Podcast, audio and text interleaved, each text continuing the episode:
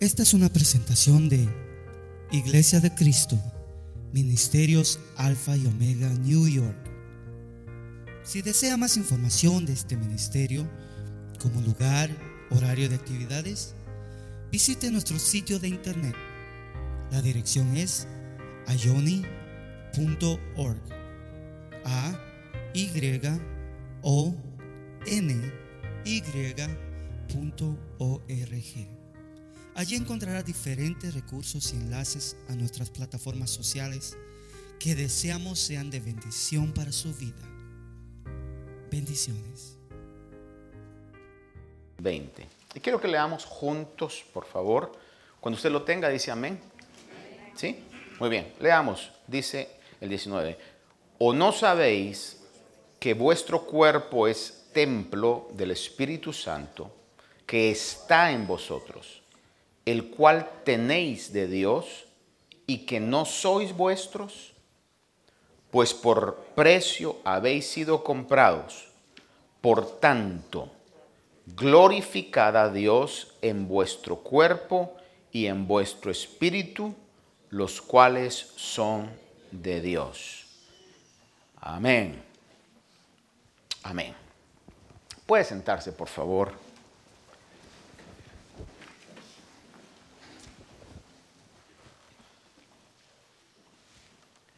El día viernes le comentaba brevemente que con la ayuda del Señor hoy quisiera compartir con usted y que todos aprendamos o recordemos acerca de la importancia, más que la importancia, lo trascendental, lo fundamental, que es entender de que Dios nos ha salvado no para vivir para nosotros mismos, sino que nuestra vida en todas las facetas de nuestra vida, en todas las áreas de nuestra vida, puedan ser para la gloria de Dios, que podamos glorificar a Dios. Ahora, este concepto de glorificar a Dios es muy similar a lo que hablaba el día viernes creo también le comentaba sobre esto, de que cuando oramos, la instrucción bíblica nos dice que lo que pidamos en su nombre, el Padre nos lo va a dar. Y algunos pueden creer, bueno, con que yo al final de la oración le ponga en el nombre de Jesús, diga esas palabras, tengo garantía de que lo que he pedido lo voy a recibir. Y eso no es así. Cuando habla de pedir en el nombre de Jesús, es pedir de acuerdo al corazón, a las intenciones y al propósito de Jesús. Por eso es que la Biblia habla, dice en Santiago, que cuando pedimos, pedimos mal, porque pedimos para nuestros propios propósitos. Y por eso necesitamos el Espíritu que aún con gemidos indecibles pide de acuerdo a lo correcto, a la voluntad de Dios. Muy similar es el hecho de que alguien diga, bueno, yo todo lo que hago lo hago para la gloria de Dios. Porque al final cuando recibimos cualquier elogio o cualquier comentario positivo decimos, gloria a Dios. Y entonces pareciera ser como que con esa expresión nosotros ya glorificamos a Dios con lo que hicimos. Pero va más profundo que eso. Porque yo he conocido gente que hace cosas que no tienen una vida cristiana, pero hacen cosas y al final dicen para la gloria de Dios. Entonces, no hace sentido eso. Aún hay gente que ni, ni, va a la iglesia, ni es parte de una comunidad cristiana, no, eh, y, hacen cosas, dicen, ah, para la gloria de Dios. Y entonces eso en lugar de edificar confunde, dice, bueno, así es entonces lo que Dios quiere, eso es realmente lo que es glorificar a Dios y realmente no es eso. Glorificar a Dios es tener una vida de acuerdo a la instrucción que la palabra de Dios nos da Y por supuesto que si recibe algún comentario positivo, algún elogio, usted pueda atribuir eso a que es Dios y es su gracia la que le ha permitido a usted desarrollar lo que está desarrollando. Como lo que Pablo dijo, yo he predicado más que todos ellos, pero no yo, sino la gracia de Dios en mí. Es decir, que es un complemento, es como la, la cereza del postre, la cereza del pastel, poder decir eso, pero debe ser el acompañamiento de una vida que tenga en su propósito poder glorificar a Dios. Ahora, esto es algo bastante difícil para nuestra carne, para nuestro ego. Es algo, es un reto monumental. Todos tenemos ambiciones, todos tenemos deseos, y ojalá que esas ambiciones y esos deseos estén alineados con la voluntad de Dios.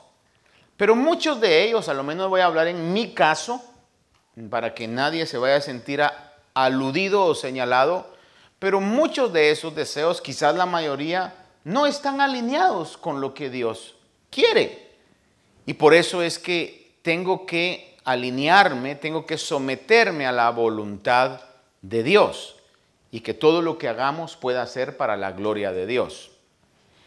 De acuerdo a la palabra de Dios, vamos a ver algunas cosas y mi intención esta mañana es llevarlo a lo que la palabra de Dios claramente dice y luego quizá que recordemos un ejemplo del Antiguo Testamento de que puede ilustrarnos en relación a esto algo muy importante. En 1 Corintios capítulo 10, el apóstol Pablo está hablando y versículo 31 al 33 el antecedente, lo que Pablo está hablando aquí es de la importancia de negarse a uno mismo en lo que es malo para otros hermanos que son débiles. Quizá no sea malo delante de Dios, pero para algún hermano débil sea malo, entonces yo me voy a negar a mí mismo para que el hermano no se sienta mal. Haga de cuenta de que para ciertos hermanos es malo eh, jugar fútbol o ver un partido de fútbol. No tiene nada malo de eso, a menos que ya se haya hecho una fortaleza y usted esté eh, con ídolos, futbolistas y etcétera, ¿verdad? Eso ya usted sabrá. Pero no hay nada de malo, es un deporte. Pero vamos a pensar que para alguien lo es. Entonces usted se va a negar a no hacerlo para que la conciencia, para que este hermano o hermana no sea afectado. Usted se está negando a usted mismo. Están todos jugando, usted sentadito ahí con el hermano, ¿verdad? Y el hermano diciendo estos carnales, y usted, Dios, ten misericordia, Señor. Pero por dentro usted está echando goles, hermano. Como un niño me dijo, eché cinco goles, me dijo. Hermano, negarse a uno mismo no es fácil. O habrá alguien aquí que pueda decir, para mí sí es bien fácil negarse, negarme a mí mismo. ¿Verdad que para todos es difícil negarnos a nosotros mismos. El antecedente que Pablo está hablando en este versículo es esto, que él se hizo eh, débiles con los débiles para no afectar la conciencia de ellos. Y dice en el versículo 31 al 33, entonces ya sea que comáis, que bebáis o que hagáis cualquier otra cosa, hacedlo todo para la gloria de Dios. No seáis motivo de tropiezo ni a judíos, ni a griegos, ni a la iglesia de Dios. Así como también yo procuro agradar a todos en todo, no buscando mi propio beneficio. Note eso. No buscando mi propio beneficio, sino el de muchos para que sean salvos. No sé si me estoy explicando la palabra de Dios nos enseña. Pablo dice, yo no busco mi propio beneficio. ¿Era eso fácil para Pablo? Seguro que no. Pero en el poder del Espíritu lo podemos hacer. Por eso he llegado a entender que cuando la palabra nos habla que recibiréis poder, obviamente cuando el Espíritu nos da esa realidad o es derramado sobre nosotros, tenemos reacciones. Podemos llorar, podemos tener reacciones de gozo, de alegría, de júbilo, pero esa es la reacción. El verdadero poder se va a ver en un estilo de vida que va a agradar a Dios. Es el verdadero poder. Un estilo de vida que va a agradar a Dios. Cuando usted quiere decir eh, palabras que si les pusiéramos dibujos serían sapos, culebras, escorpiones, pero usted se refrena. El poder de Dios le da la fuerza para refrenar eso. Cuando usted, hermano, en medio de la tentación es atraído a eso, pero el Espíritu le da la fuerza para negarse a sí mismo y poder tener una vida de acuerdo a la vocación a la que el Señor lo ha llamado. Cuando puede tener una vida disciplinada en todos los aspectos, eso solamente se consigue a través del poder del Espíritu de Dios. No quiero negar la importancia de nuestras reacciones, seamos expresivos para con Dios, pero eso no es todo el poder de Dios. El poder de Dios se va a manifestar en una vida, en las situaciones cotidianas, en las situaciones diarias que vivimos, donde podemos ver el poder de Dios en nuestras vidas. Ahora, Pablo dice esto y definitivamente por el poder de Dios lo podía hacer. Y recuérdese que el apóstol Pablo nos dice, imitadme a mí en lo que yo imito a Cristo. Nuestra fe, nuestra confianza, nuestra creencia debe ser eh, una realidad en este concepto. Los cristianos tenemos una dependencia total al sacrificio de Cristo y a los beneficios de la gracia de Dios. Los cristianos no dependemos de una fuerza de voluntad. Los cristianos no dependemos de una ah, fuerza de voluntad, como lo he dicho, de una fuerza interna, decir, yo, cuando yo me propongo lo consigo. No, los cristianos dependemos totalmente de la fuerza del Espíritu Santo de Dios. El apóstol Pablo lo puso en Gálatas 2, 20 y 21, dice, con Cristo he sido crucificado. Y ya no soy yo el que vive, oiga esto, ya no soy yo el que vive, sino que Cristo vive en mí. Y la vida que ahora vivo en la carne, la vivo por la fe en el Hijo de Dios, el cual me amó y se entregó a sí mismo por mí. No hago nula la gracia de Dios, porque si la justicia viene por medio de la ley, entonces Cristo murió en vano. En otras palabras, si la justicia viene por medio de la ley que requería obras para ganarse el cielo, entonces Cristo murió en vano. Pero hoy sabemos que no es por obras, sino que es por creer en que el sacrificio de Jesús nos ha dado su justicia, nos ha justificado. Él ha pagado nuestra deuda eterna. Y no solamente en la muerte de la cruz, sino aún más en la intercesión del día de hoy. Él está intercediendo constantemente por cada falta, por cada necesidad que nosotros tenemos. Tenemos fe en el Señor. Nuestra vida depende total y absolutamente de Jesús, de Dios, de su Espíritu. Por eso en Juan habla, dice, sin mí nada podéis hacer. Los cristianos tenemos una dependencia total de esto y nuestra fe debe ser total al grado de perder nuestra vida por causa de Cristo. Le voy a repetir eso porque es bien difícil poder oírlo y mucho más difícil aceptarlo y muchísimo más difícil ponerlo en práctica.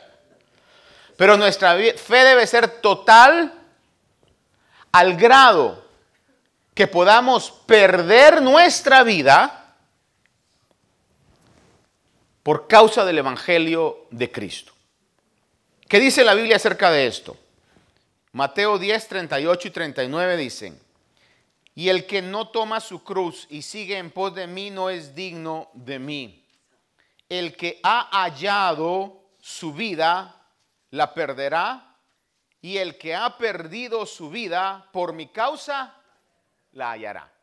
Creo que es bastante claro ese pasaje, ¿verdad? El que pierda su vida, la hallará. El que la gane a sí mismo, la perderá capítulo 16 de ese mismo pasaje, eso mismo, no pasaje, sino Evangelio, capítulo 16, verso 24 al 27, dice, entonces Jesús dijo a sus discípulos, si alguno quiere venir en pos de mí, niéguese a sí mismo. Por favor, repita conmigo fuerte esta frase. Niéguese a sí mismo. Es que es difícil eso, pero en la palabra está claramente establecido.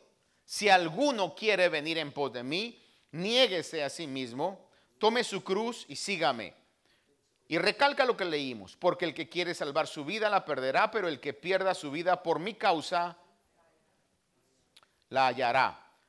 Y añade dice, pues, ¿qué provecho obtendrá un hombre si gana el mundo entero, pero pierde su alma? Vea eso, porque todos tenemos anhelos, deseos, intenciones, propósitos, metas, objetivos, como usted y yo querramos llamarle. Y Dios quiere ser glorificado en muchos de ellos, en los que están de acuerdo a su plan que Él ha predeterminado para cada uno de nosotros. Dice la Biblia que Él ha preparado obras buenas para que andemos en ellas. Es decir, hay cosas que Dios quiere que alcancemos, posiciones donde Dios quiere posicionarnos. Pero tienen que ser aquellas cosas que están en su propósito, en su voluntad.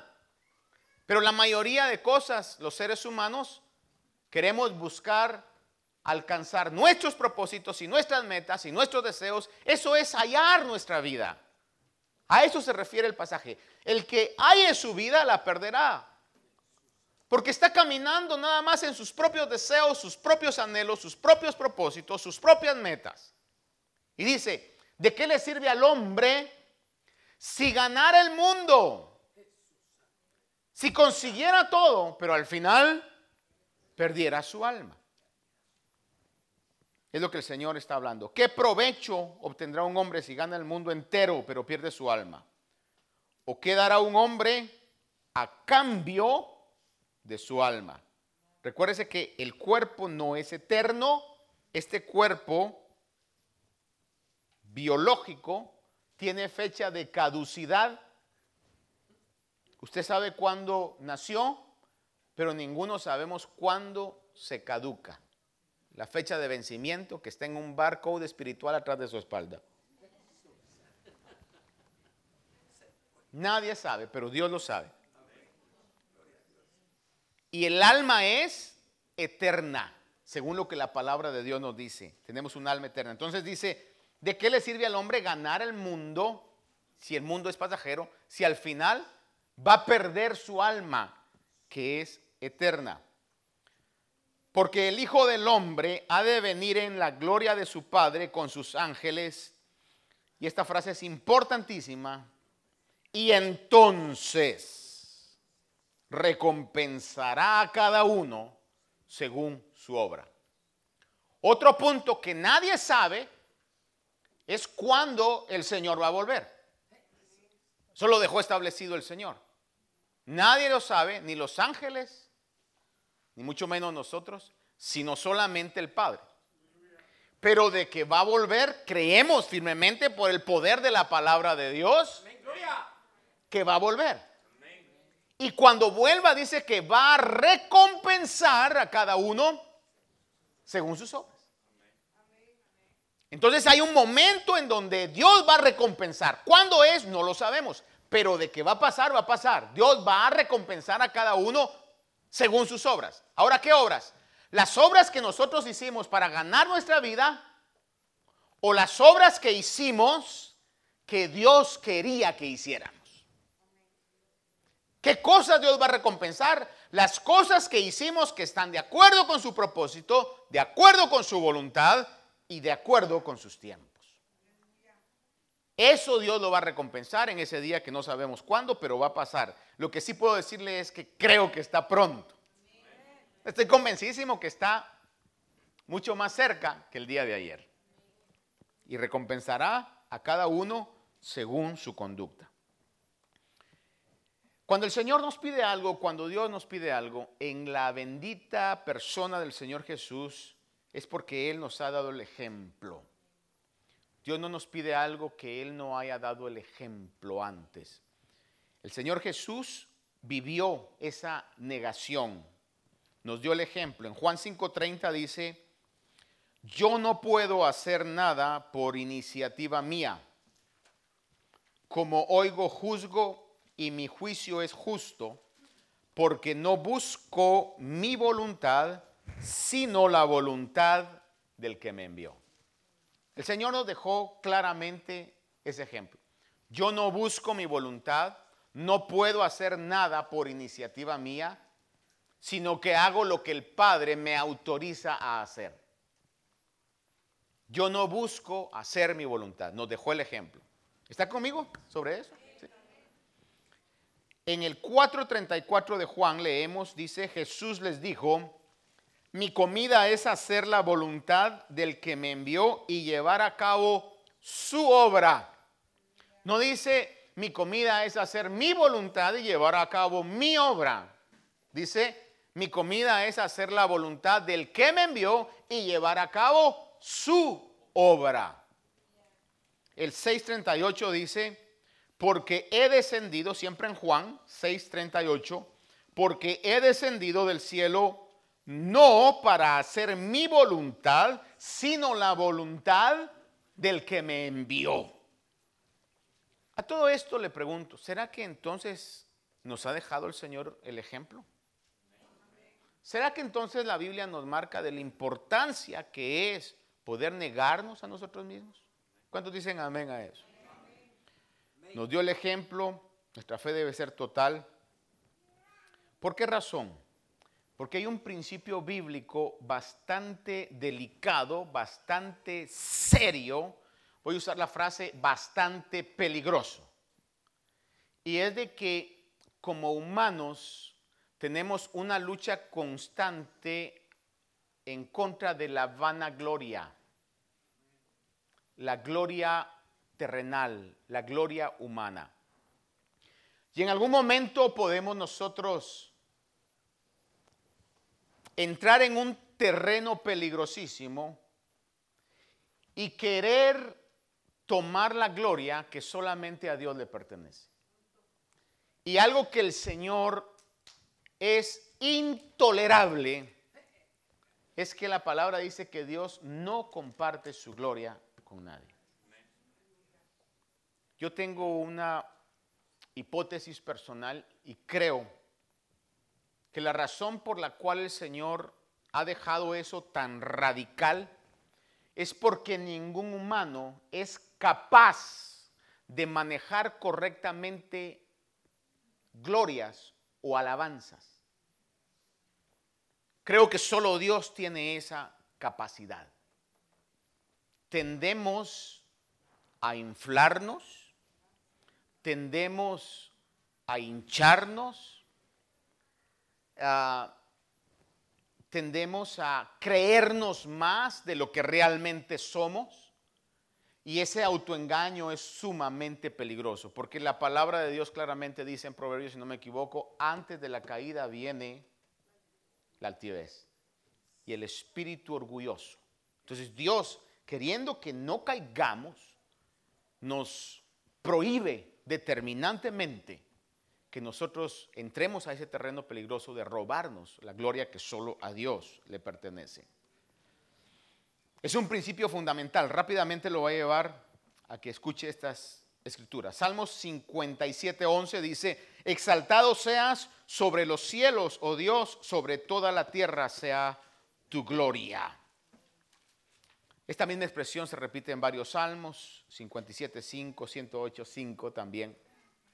En Isaías 42, 8, quizás el pasaje más utilizado en este concepto, dice Isaías 42, 8, yo soy el Señor, ese es mi nombre, mi gloria a otro no daré.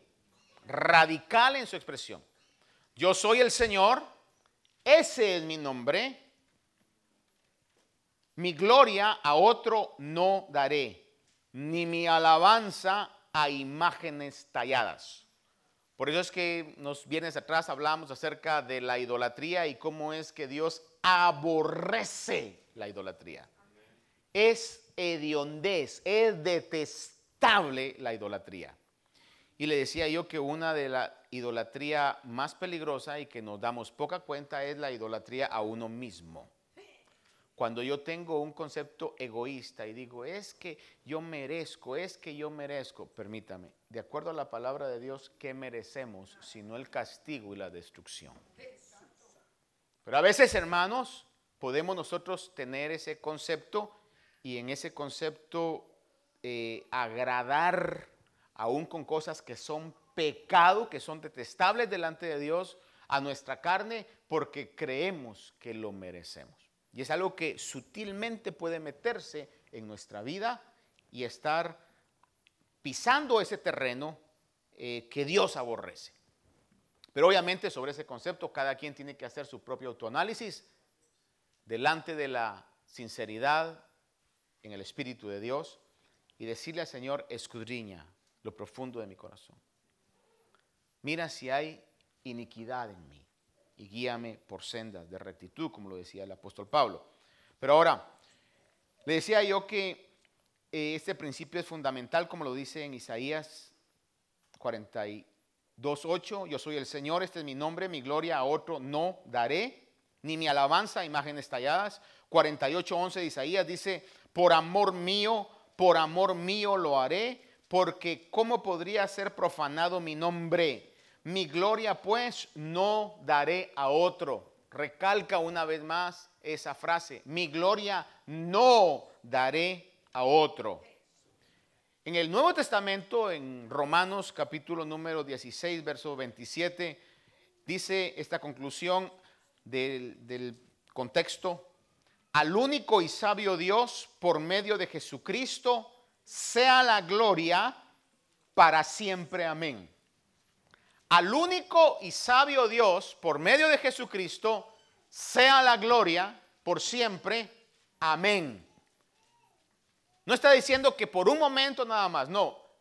La gloria va a ser tributada a Dios por siempre. Siempre solo Él es merecedor de gloria. Ese principio no va a cambiar. Solo a Dios hay que atribuirle la gloria y la alabanza. Solo Él es el único que la merece. Ahora, en el caso de los, bueno, mire, y esto es tan maravilloso y debo de decirle esto. Sin embargo, cuando el Señor Jesús estuvo acá, Jesús recibió alabanza y Jesús recibió gloria. ¿Por qué? Esto nos asegura aún más el concepto del Dios Trino. Porque Él era Dios. Si en el Antiguo Testamento está establecido, Él no va a Dios no va a compartir su gloria con nadie. Y entonces Jesús sí recibió alabanza y recibió gloria. ¿Qué nos está dando a entender? Que era uno con el Padre. Que eran uno con el Padre. En Juan 11, 4 cuando Jesús lo oyó, dijo, esta enfermedad no es para muerte, sino para la gloria de Dios, para que el Hijo de Dios sea glorificado por medio de ella. ¿Nota cómo dice ahí? Esta enfermedad no es para muerte, sino para la gloria de Dios, para que el Hijo de Dios, hablando de Él mismo, sea glorificado por medio de ella.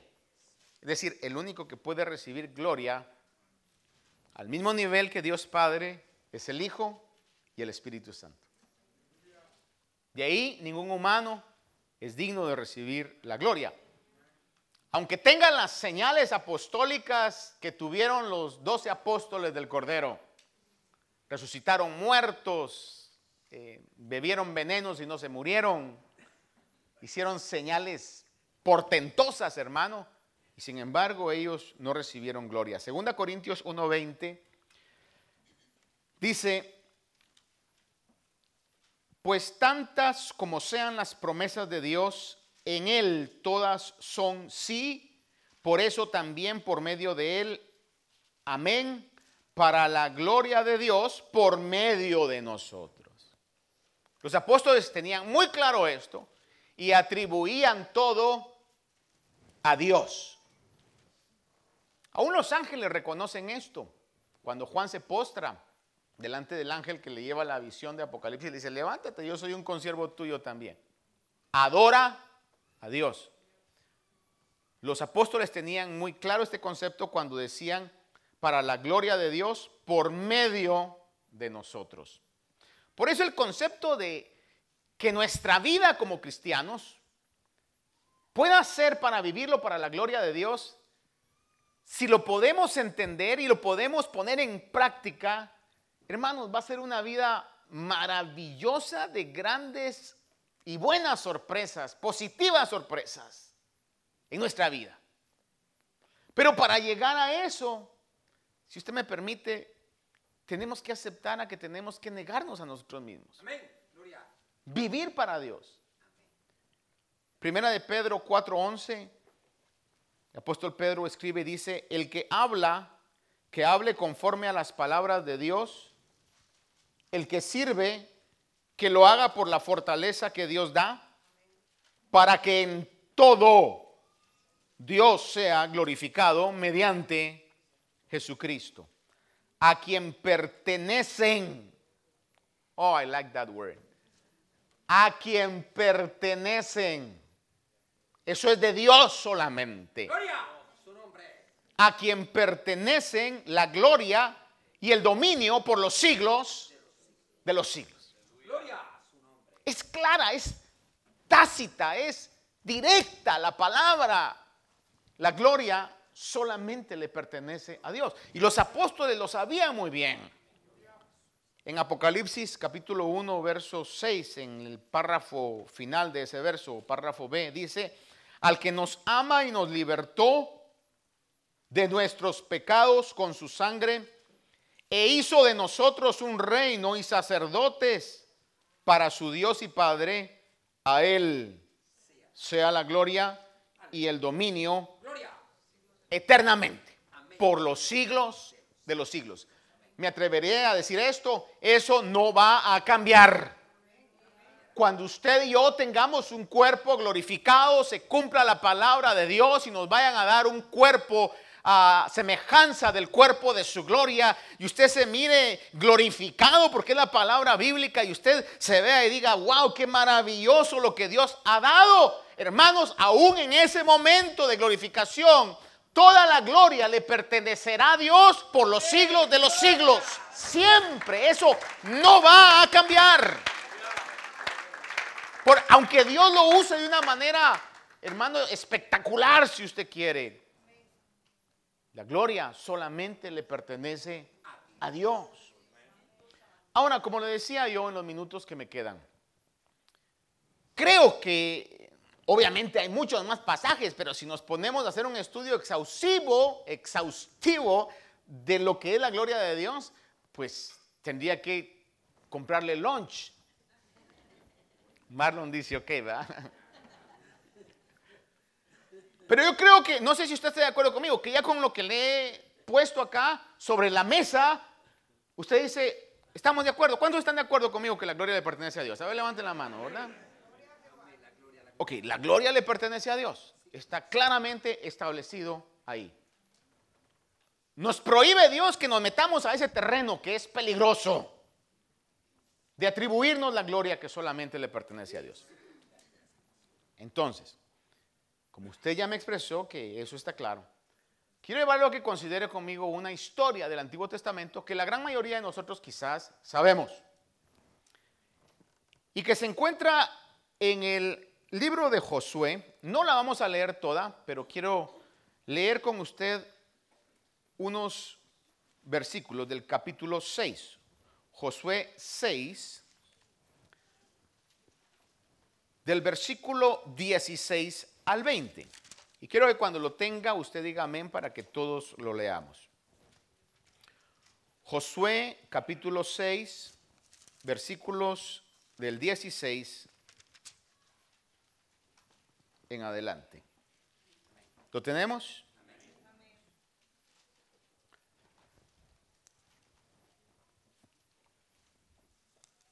Déjeme ver acá.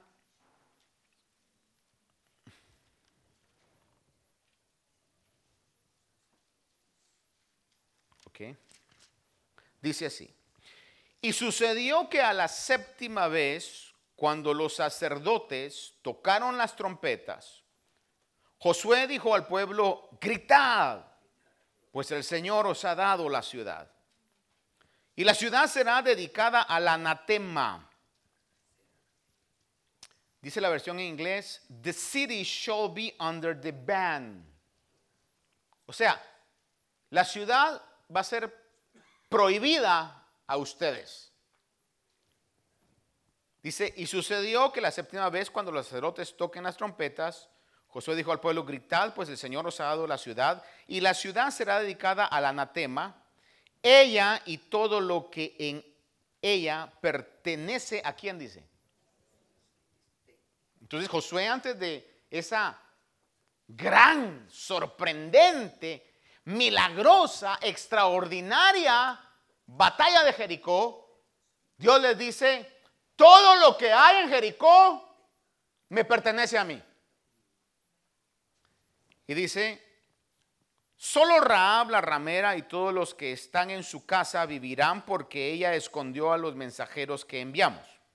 Pero en cuanto a vosotros, guardaos ciertamente de las cosas dedicadas al anatema, no sea que las codiciéis y tomando de las cosas del anatema hagáis maldito el campamento de Israel y tengáis desgracia sobre él. Mas toda la plata y el oro y los utensilios de bronce y de hierro están consagrados al Señor, entrarán en el tesoro del Señor. Entonces el pueblo gritó y los sacerdotes tocaron las trompetas y sucedió que cuando el pueblo oyó el sonido de la trompeta, el pueblo gritó a gran voz y la muralla se vino abajo y el pueblo sumió a la ciudad cada hombre derecho hacia adelante y tomaron la ciudad. Un hecho sobrenatural mil por ciento. Un hecho que no se puede explicar, es ser un milagro de conquista. Creo que son cosas que algunos pretenden replicar y no voy a entrar a un terreno escamoso y delicado. Algunos dicen, hay que darle siete vueltas a este lugar para que sea nuestro. Y ahí los he visto dando vueltas y vueltas y nunca es de ellos. Hermanos, creo que fue un milagro único, donde el Señor le da instrucciones, si usted me permite, hasta absurdas para cualquier hombre de guerra. Pongan hombres armados enfrente, pongan a los sacerdotes con shofares o cuernos de carnero, pongan el arca en hombros de los sacerdotes y al final que el pueblo siga a ese desfile. Siete días van a hacer eso. El, perdón, seis días. El primer día una vuelta, y así hasta el, día número 5 van a dar ustedes una vuelta cada día, tocando las trompetas. Ahí está Jericó. Eso no parecía batalla. Eso parecía un desfile. Pero Dios lo dijo, Dios lo dijo. Imagínese usted, yo me lo he imaginado en algún momento, cada quien tiene su propia imaginación. Los detalles están ahí. Primer día, una vuelta, me imagino que los de Jericó de haber dicho a estos les pegó duro la insolación. ¿Qué tiene que ver eso con una guerra? Un día, otro día, hasta que llegó el sexto día. Y Josué les dice, y no van a gritar hasta que yo les diga. El sexto día dan siete vueltas. Y cuando Josué les dice, la historia nos lo revela, los muros caen. Hermano, eso es totalmente sobrenatural. Ahora, yo no sé si usted lo cree. Yo lo creo. Porque hoy día hay una cristiandad en la que pone en duda las cosas que están claras en la palabra. Como alguien dice, y a veces cuando nos metemos a, querer en, eh, pues, entender a Dios con nuestra mente, nos encontramos con situaciones difíciles.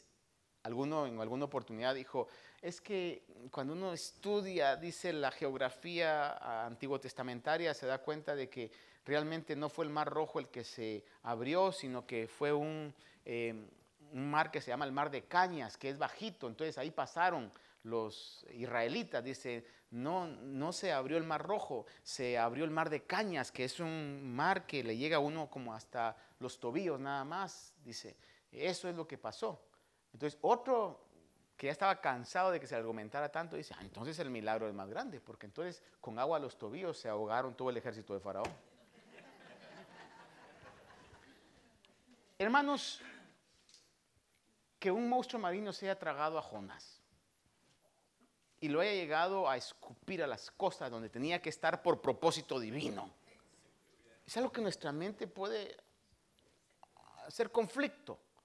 O venir y creer que dando vueltas y, por un grito, los que creen en esas ondas que andan ahora de extraterrestres y toda la situación, ¿verdad? Dicen, no, lo que pasó es de que eh, el arca trajo ondas sonoras auditivas y entonces emitió una, una onda auditiva que colapsó la ciudad.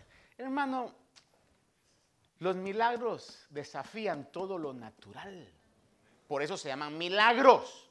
Yo la otra vez le hablaba que milagro y providencia no, es, no es lo mismo, pero hablan del mismo Dios que está en control de todas las cosas. El punto es que se cayeron. Pero el punto que más me interesa no es ver lo milagroso de la historia, sino que Dios les había dicho claramente, lo que esté en la ciudad le pertenece al Señor. Y un hombre llamado Acán, la mayoría sabe la historia, agarró para sí un manto, que dice la Biblia que era un manto de Sinar, que era una región donde hacían mantos decorativos, algunas veces hasta con piedras preciosas, eh, muy costosos. Él entró como soldado, vio el manto, lo haber enrollado o doblado, y no solamente eso, sino que también vio un lingote de oro o una barra de oro, no necesariamente como las que hay en el Fort Knox aquí, ¿verdad? Sino que una barra, un pedazo de oro, algunos dicen que era como una forma como de lengua, vio eso, y también vio 200 ciclos de plata, y los agarró y los escondió en su tienda. Pero había dicho Dios claramente que todo eso le pertenecía a quién? A Dios. Es decir, que nadie tenía que agarrar nada de Jericó porque la batalla no la habían ganado ellos, la había ganado Dios sobrenaturalmente. ¿Qué pasó? Luego cuando tenían que ir a otra ciudad que era más pequeña, según mi memoria me recuerda, alrededor de 16 mil habitantes, una ciudad llamada Jai, Josué entonces envía espías y dice, vayan y espíen, chequen qué tan difícil va a ser conquistar Jai. Ellos estarán, hermano, empoderados después de haber conquistado Jericó, que era una ciudad inaccesible, con muros inaccesibles. Y dijeron, como decimos nosotros, Jai, no estoy diciendo Jai de Jai, ¿verdad? Sino Jai. Jai is a piece of cake. Es fácil. ¿Sabes qué? No envía esto del ejército, envía nada más tres mil hombres. Josué envía tres mil hombres. Y dice que salieron corriendo, salieron huyendo, y ese día murieron alrededor de 36 soldados. Entonces, después de estar en, ese high emocional, hermano, el pueblo decae. Y obviamente comenzaron a reclamarle a Josué. Porque al final, pues todo recae ahí, ¿verdad? Y entonces Josué viene y va delante de Dios, hermano, se entristece y comienza a decir, ¿por qué nos has hecho eso? Y el Señor le tiene que decir, no fui yo el que les hice eso, fueron ustedes mismos los que se hicieron eso. Porque hay maldad, hay anatema en Israel. Dice, han tomado lo que no les pertenecía. Y entonces, sobrenaturalmente comienzan también una pesquisa, ¿verdad? Una pesquisa es una investigación. Right, Claudia? Así es el término, ¿verdad? Ella es mi asesora legal acá. Comienzan a hacer una pesquisa o una investigación espiritual por exclusión se va a esta tribu, esta tribu no fue, llegan a la tribu correcta, a la familia correcta, a la casa correcta, que era la casa de Acán. Y entonces le dice Josué a Acán, da gloria a Dios. Y esa expresión se ha mal utilizado muchas veces, pienso yo, en que dice, eh, le estaba diciendo que alabar al Señor, pero no pudo alabar. No, era una expresión que se utilizaba para poder eh, honrar que Dios estaba en medio de esa situación. Da gloria a Dios. O sea, hubiera sido imposible que por mi propia investigación llegara aquí, pero Dios ha dicho, ¿qué has hecho? Da gloria a Dios, no me mientas y descubre o dime lo que ha pasado. ¿Y aquel qué opción tenía si a Dios lo había identificado? Y llega y le dice, agarré esto, agarré esto, agarré esto. Cualquiera podría decir, ay, pobre hombre, ¿verdad? Ahora que lo perdone. No, el Señor dice, y al que lo tenga, mátenlo y todo lo que tienen, quémenlo. Y así lo hicieron. Y no fue solo él, sino que fue toda su familia, sus animales y todo. ¿Por qué razón? Porque tomó lo que le pertenecía al Señor. ¿Y la gloria a quién le pertenece? Y por eso dice, si toman de eso, tendrán maldición. Por eso el, llegar a, a caminar en ese terreno es un terreno prohibido, delicado. Porque la Biblia claramente dice que Dios no comparte su gloria con nadie.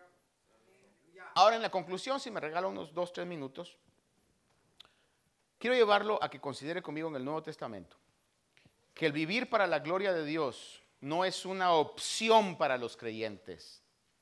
Si queremos tener una vida victoriosa, debemos vivir sobre esa realidad. ¿Cuántos aquí queremos tener una vida victoriosa en el Espíritu? Hermano, que se manifieste el poder de Dios en nuestra debilidad. Que se manifieste la unción de Dios en todas las áreas de nuestra vida. Cuando nos sentimos incapaces de hacer, que podamos ver lo eh, providencial y hasta lo milagroso de Dios actuando en nuestras vidas. No es una opción en nuestra vida poder vivir para la gloria de Dios. Efesios 1, 11 y 12 dice, en Él también hemos obtenido herencia habiendo sido predestinados según el propósito de aquel que obra todas las cosas conforme al consejo de su voluntad, a fin de que nosotros, que fuimos los primeros en esperar en Cristo, seamos para la alabanza de su gloria. Amados hermanos y hermanas, nuestro propósito real, verdadero, valioso es que nuestra vida pueda servir como un instrumento para la gloria de Dios. Hay un hombre que me llama, bueno, a todos nos llama mucho la atención cuando leemos de este hombre, que tuvo un ministerio único, familiar de nuestro Señor Jesús. Hablo de Juan el Bautista. Según la cronología, seis meses mayor.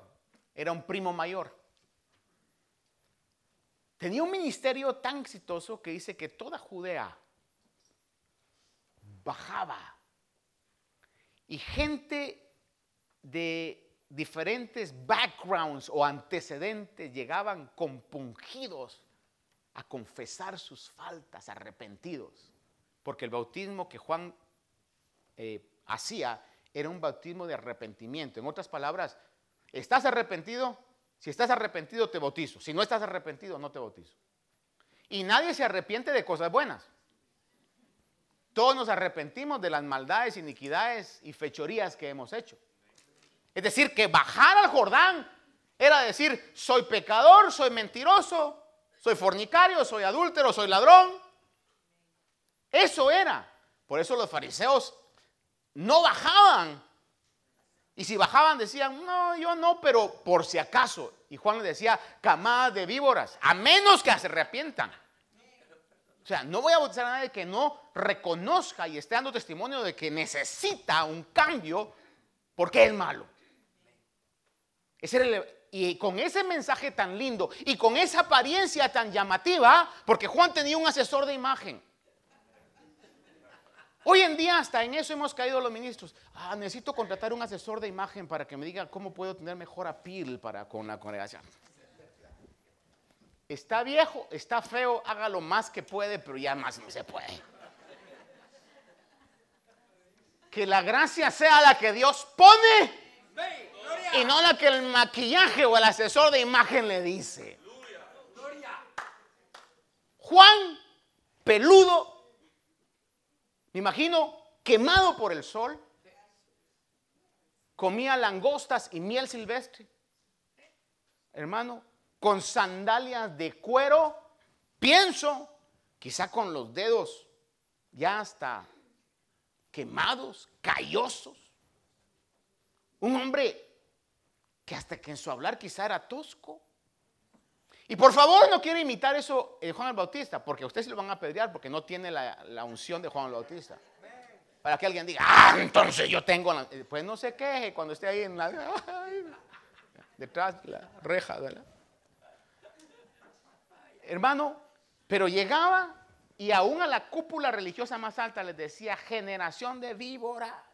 Y a pesar de eso, un respaldo tremendo de toda la región. Como alguien dice, yo tengo la unción de Juan Bautista, pero nadie lo quiere oír, hermanos. Es mentira, no se engañe, ¿verdad? Era un hombre con un respaldo de Dios tan maravilloso. Pero cuando Jesús bajó, su primo menor, dice la palabra de Dios en Juan capítulo 1, versículo 26 al 34 dice, Juan le respondió diciendo, yo bautizo en agua, pero entre vosotros está uno a quienes no conocéis. Él es el que viene después de mí, a quien yo no soy digno de desatar la correa de su sandalia. Estas cosas sucedieron en Betania, al otro lado del Jordán, donde Juan estaba bautizando. Y al día siguiente vio a Jesús que venía hacia él. Y dijo, he ahí el Cordero de Dios que quita el pecado del mundo. Este es aquel de quien yo dije, después de mí viene un hombre que es antes de mí porque era primero que yo. Y yo no le conocía, pero para que él fuera manifestado a Israel, por eso yo vine bautizando en agua. Juan dio también testimonio diciendo, he visto al Espíritu que descendía del cielo como paloma y se posó sobre él. Y yo no le conocía, pero el que me envió a bautizar en agua me dijo, aquel sobre quien veas el Espíritu descender y posar sobre él, este es el que bautiza en el Espíritu Santo. Y yo le he visto y he dado testimonio de que este es el Hijo de Dios. Mire, Juan dijo, yo tengo un llamado. No sé quién es, porque dice, yo no le conocía, yo no sé quién es, pero en quien yo ve esa señal tengo que admitirlo y tengo que doblegar y someter esta gran unción y este gran ministerio, porque es a quien Dios me ha dicho que le pertenece la gloria. Y cuando eso pasa, entonces Él mengua y comienza a crecer el Señor Jesús. Ahora cualquiera podría decir, va, Juan comenzó bien, pero terminó mal. Es más, hasta le cortaron la cabeza, ¿verdad? Después, porque algunos argumentan que por eso, por haber dudado, le cortaron la cabeza. Es un tema de discusión. Pero el punto es que cualquiera podría decir, ese hombre comenzó bien, pero terminó mal. Estaríamos negando las palabras que el Señor Jesús dijo en Lucas 7:28. Esto lo dijo el Cordero de Dios, esto lo dijo el Creador del mundo, esto lo dijo el Señor Jesús. Os digo que entre los nacidos de mujer no hay nadie mayor que Juan. Mire lo que dijo de Juan. No hay nadie mayor que Juan.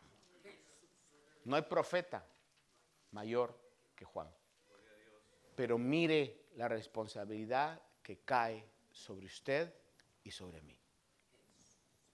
Y dice, sin embargo, el más pequeño en el reino de Dios es mayor que él. No lo digo yo, no nos lo inventamos, lo dice la palabra de Dios. Así que como dice una querida hermana acá, cuidadito con robarle la gloria a Dios. Cuidado con meternos a ese terreno, porque solo a Dios le pertenece gloria. Padre, te damos gracias esta mañana, porque en tu providencia nos permites estudiar tu palabra, Dios mío. Tú eres el que pone los deseos, el sentir. Por lo que en el futuro está y viene que no podemos ver, Señor, pero que sabemos que tú sí lo puedes ver que tú, Señor, sí sabes, Dios mío, todas las cosas. En esta hora, Dios amado, te ruego que esta palabra no caiga al suelo, que no caiga a tierra. Esperamos que esta meditación haya bendecido su vida. Si desea más información de este ministerio, como lugar, horario de actividades, visite nuestro sitio de internet. La dirección es ayoni.org. A Y O N. Allí encontrará diferentes recursos y enlaces a nuestras plataformas sociales que deseamos sean de bendición para su vida. Bendiciones.